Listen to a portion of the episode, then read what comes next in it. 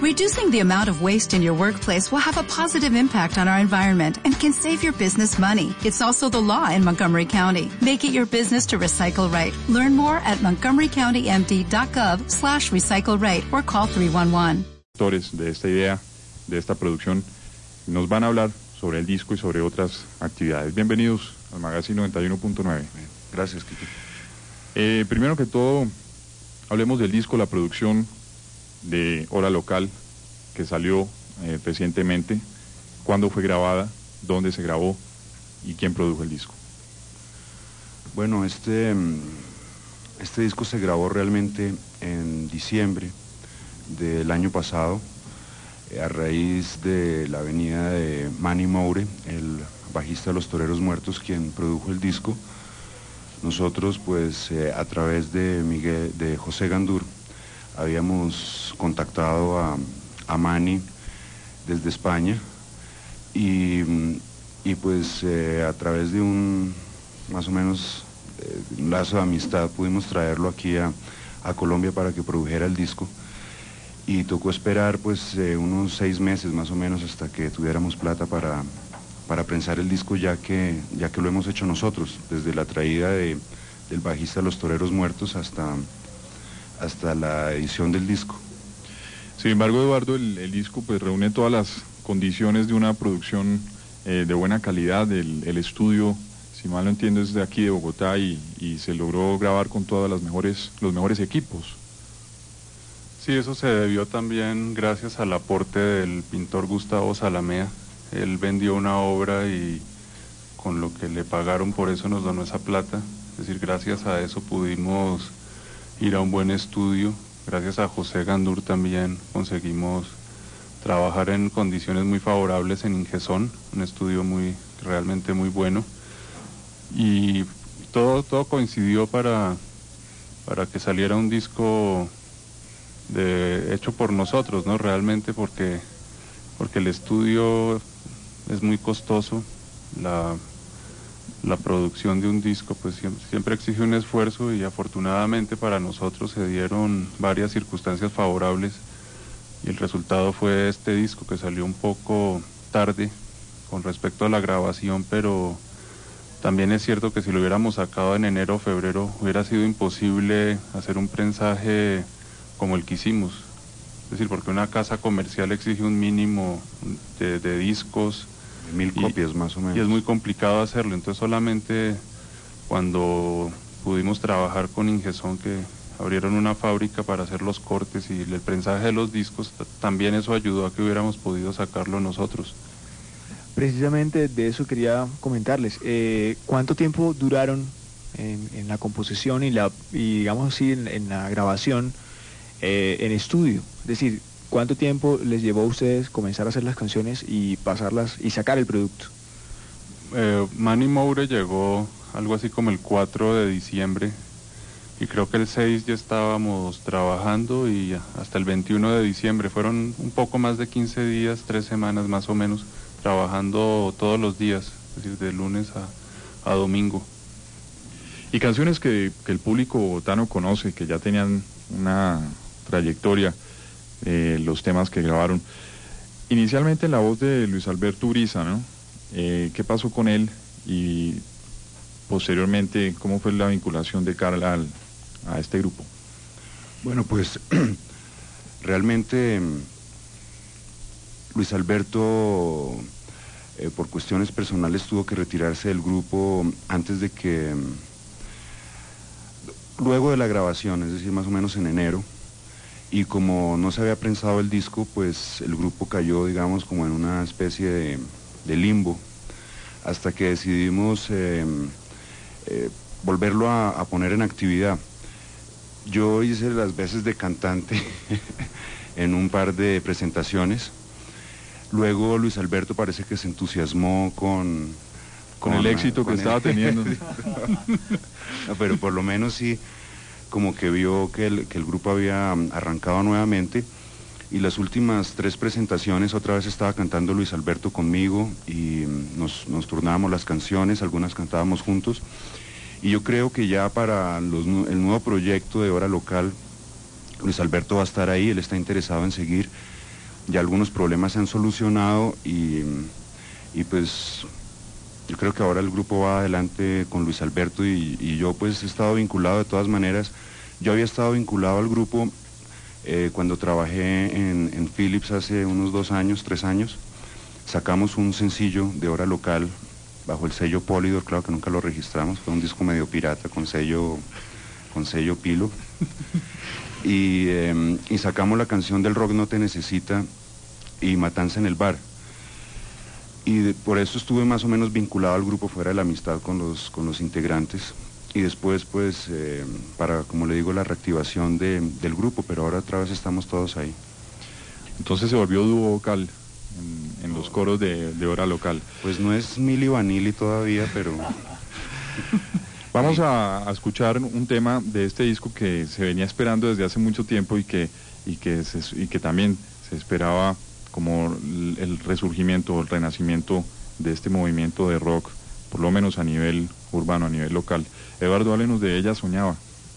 Bueno, esta es de las canciones más antiguas del grupo, está funcionando por allá desde el 87, la habíamos abandonado, luego la, la pensamos otra vez y ella habla, pues la letra es de Luis Alberto Uriza, es como una especie de no sé cómo llamarlo, homenaje a las mujeres universitarias que hablan mucho de la revolución, pero viven en condiciones bastante óptimas y yo creo que es mejor escuchar la letra. A ver, ¿ustedes qué opinan?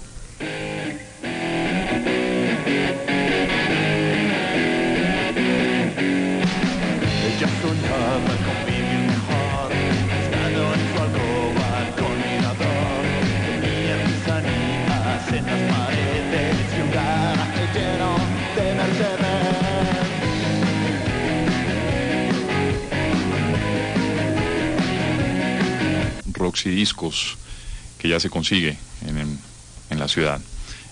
El grupo conformado por Eduardo Arias, en, Ricardo Jaramillo en la guitarra, Andrés Rojas teclado, Fernando Muñoz bajo, Gonzalo de Sagarminaga batería y Carl y Luis Alberto en las voces y bueno yo también en el disco. Locutor sin licencia, Eduardo Arias. Narrador deportivo. Sí. no, músicos de, de reconocimiento en el medio bogotano que han participado ya en varias producciones. Pero vamos a hablar ahora mm, sobre ustedes, sobre su trabajo, particularmente el de ustedes dos. Ustedes, eh, si mal no estoy, se conocen desde muy niños en el colegio Helvesias y ahí empiezan a, por un camino de mm, producciones, digamos, eh, creativas que se inscriben en algún tipo de corriente underground, si podemos llamarlo de alguna manera, y que hacen al mismo tiempo un humor, un humor muy particular. De ahí muchos productos, no solamente esto en, el aspecto musical, sino también en impresos, en varios productos que, que, el público de Bogotá conoció a nivel underground en los últimos años. Háblenos sobre esa, esa, esa reflexión que hicieron ustedes sobre ese humor que podían hacer y, en qué otras manifestaciones eh, estuvieron ustedes, como la revista Chapinero? Bueno, la, revista Chapinero nació en el año 80. Carle y otro miembro del Chapinero de aquel entonces, Carlos Buitrago, habían tenido una primera experiencia en el colegio que era un periódico que se llamaba El Irregulárico. Y a partir de esa idea nació el Chapinero en principio en la Universidad de los Andes, pero ya en el año 82 el periódico dejó de tocar temas de la universidad y, se convirtió en lo que más o menos es ahora. Y se, imprimieron, si no estoy mal, 22 números del Chapinero. Y al terminarse la década de los 80 decidimos que tocaba cambiar de formato o de medio de expresión y entonces en el año 90 salió el disco de la Orquesta Sinfónica de Chapinero, Hotel Regina, y casualmente ese año fuimos vinculados al programa Sociedad, o sea que hasta ahora hemos cumplido con lo del cambio de, formato y de medio. En, ese, en esa revista participó mm, Silvia Duzana, a quien dedican ustedes este, este disco, periodista desaparecida. Eh, Ustedes estaban en un grupo de, periodistas que, buscaban en ese momento con la revista. En Chapinero, no, Silvia realmente no, no participó. Ella lo que hizo fue apoyarnos mucho en la producción del disco de distintas maneras y desgraciadamente murió 15 días antes de que saliera el disco un mes antes. Entonces realmente pues eso nos impactó mucho porque fue una persona que, que colaboró muy de cerca también con Hora Local, es decir, fue una entusiasta seguidora del grupo. Y por eso le dedicamos el homenaje, pero ella directamente nunca trabajó con nosotros, bueno, en un proyecto editorial que lleva, ojalá nos esté oyendo, Santiago Pombo lleva ya tres años en Tercer Mundo, que es un, un libro que se inventó Silvia, que es la, una recopilación de, podríamos llamarlo mejor, del Chapinero, pero ese libro está en el limbo editorial, esperemos que salga algún día, más como homenaje a, a Silvia Duzán realmente que, que por nosotros. Y todos esos productos van saliendo, porque si se fijan, el disco sale y la revista salió y, siempre han tenido ustedes eh, finalmente la oportunidad de sacar sus, sus productos. Carl, ¿cómo define usted esa, esa corriente que se ve, aprecia en todo lo que hacen ustedes? Pues yo creo que el humor es básicamente lo que nos ha, es como la línea directriz porque el primer grupo que tuvimos de música en el colegio que se llamó Heckel Bats, cuando estábamos, yo, estaba en cuarto bachillerato. Y eh, pues fue un grupo medio punk en esa época, estaban haciendo el punk, aquí obviamente nadie lo entendía. Y nosotros no teníamos ni idea tampoco. Existía el punk, pero viéndolo bien era medio punk. Y, el grupo terminó más o menos porque Eduardo y yo empezamos a hacer, eh, empezamos a mamar gallo demasiado en los ensayos precisamente las canciones se volvían jingles políticos, eh, pues eh, con, los, con los políticos de aquel entonces, que curiosamente son los mismos de ahora. y empezamos a, hacer proyectos pues, que tenían que ver con el humor. Luego Eduardo y yo pues hemos seguido trabajando incluso en la página de humor del espectador también, como los Tocayos Mahler en una época y ahora los Wagner Brothers. Y ahora los, los gorditos, ¿no? Y ahora los gorditos, sí, que Eduardo quería que fueran los churros divinos, pero parece que no pegó eso. Carlos, usted marcó, usted dejó una huella en la Facultad de Comunicación Social. Eh, eh, su tesis de grado creo que fue la poste, el poste como medio de comunicación, algo así. Sí, claro, los, los carros que se estrellaban en los postes y que podían leer ahí las, las cosas que, que estaban pegadas o, o impresas, pues una, una tesis que por lo menos divertida, que es lo importante en esos, en esos últimos años que ya está uno pues al borde. Eduardo, usted al mismo tiempo, simultáneamente con toda esta actividad, se, eh, desenvuelve como editor de la revista Diners, o, recientemente al menos lo hacía. Eh, ¿Cómo trabajaba usted, cómo se movía en esos dos campos, el de la edición y, y el humor?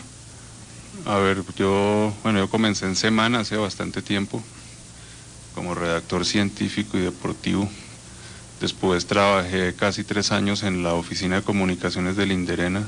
Estuve un, un tiempo muy breve en el Plan Nacional de Rehabilitación en la oficina de comunicaciones. Luego comencé a trabajar en el diario La Prensa y eh, desde hace dos años estoy en la revista Diners como coordinador editorial.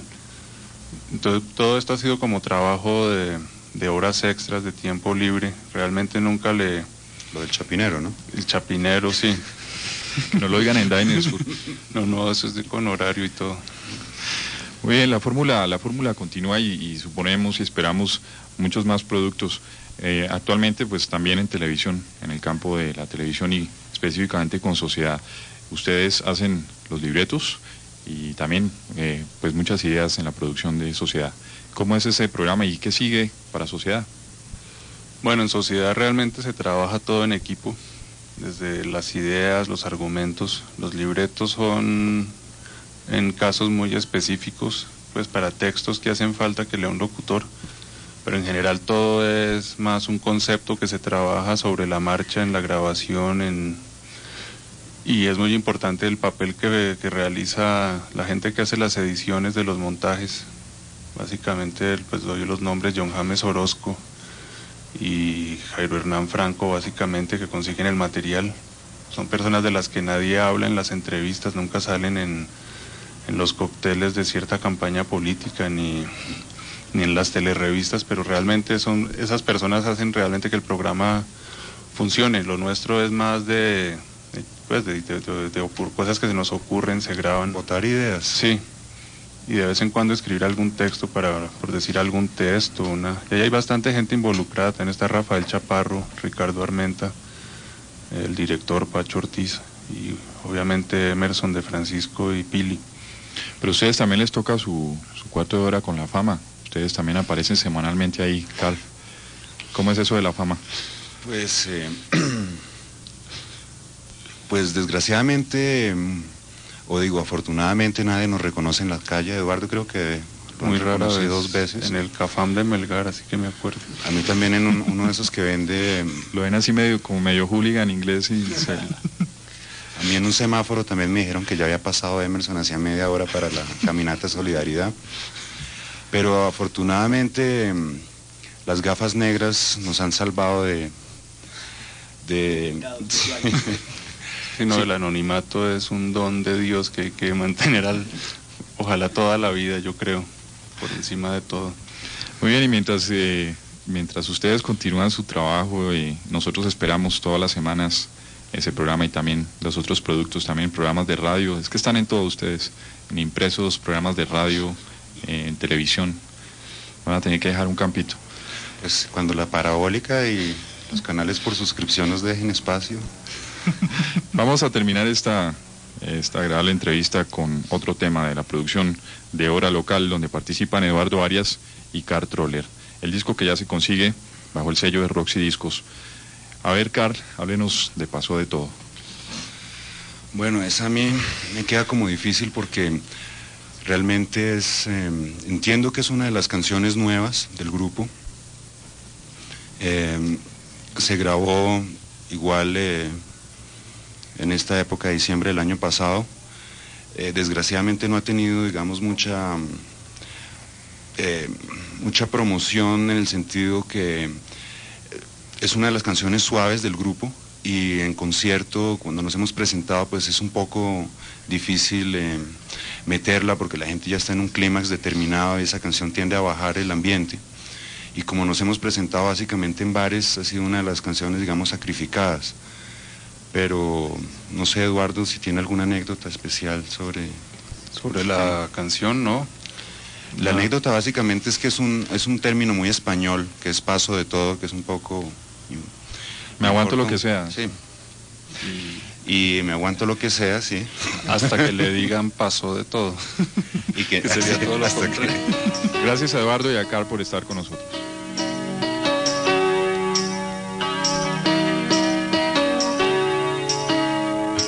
With the Lucky Land slots, you can get lucky just about anywhere. This is your captain speaking. Uh, we've got clear runway and the weather's fine, but we're just going to circle up here a while and uh, get lucky. No, no, nothing like that. It's just these cash prizes add up quick. So I suggest you sit back, keep your tray table upright, and start getting lucky. Play for free at LuckyLandSlots.com. Are you feeling lucky? No purchase necessary. Void where prohibited by law. 18 plus terms and conditions apply. See website for details.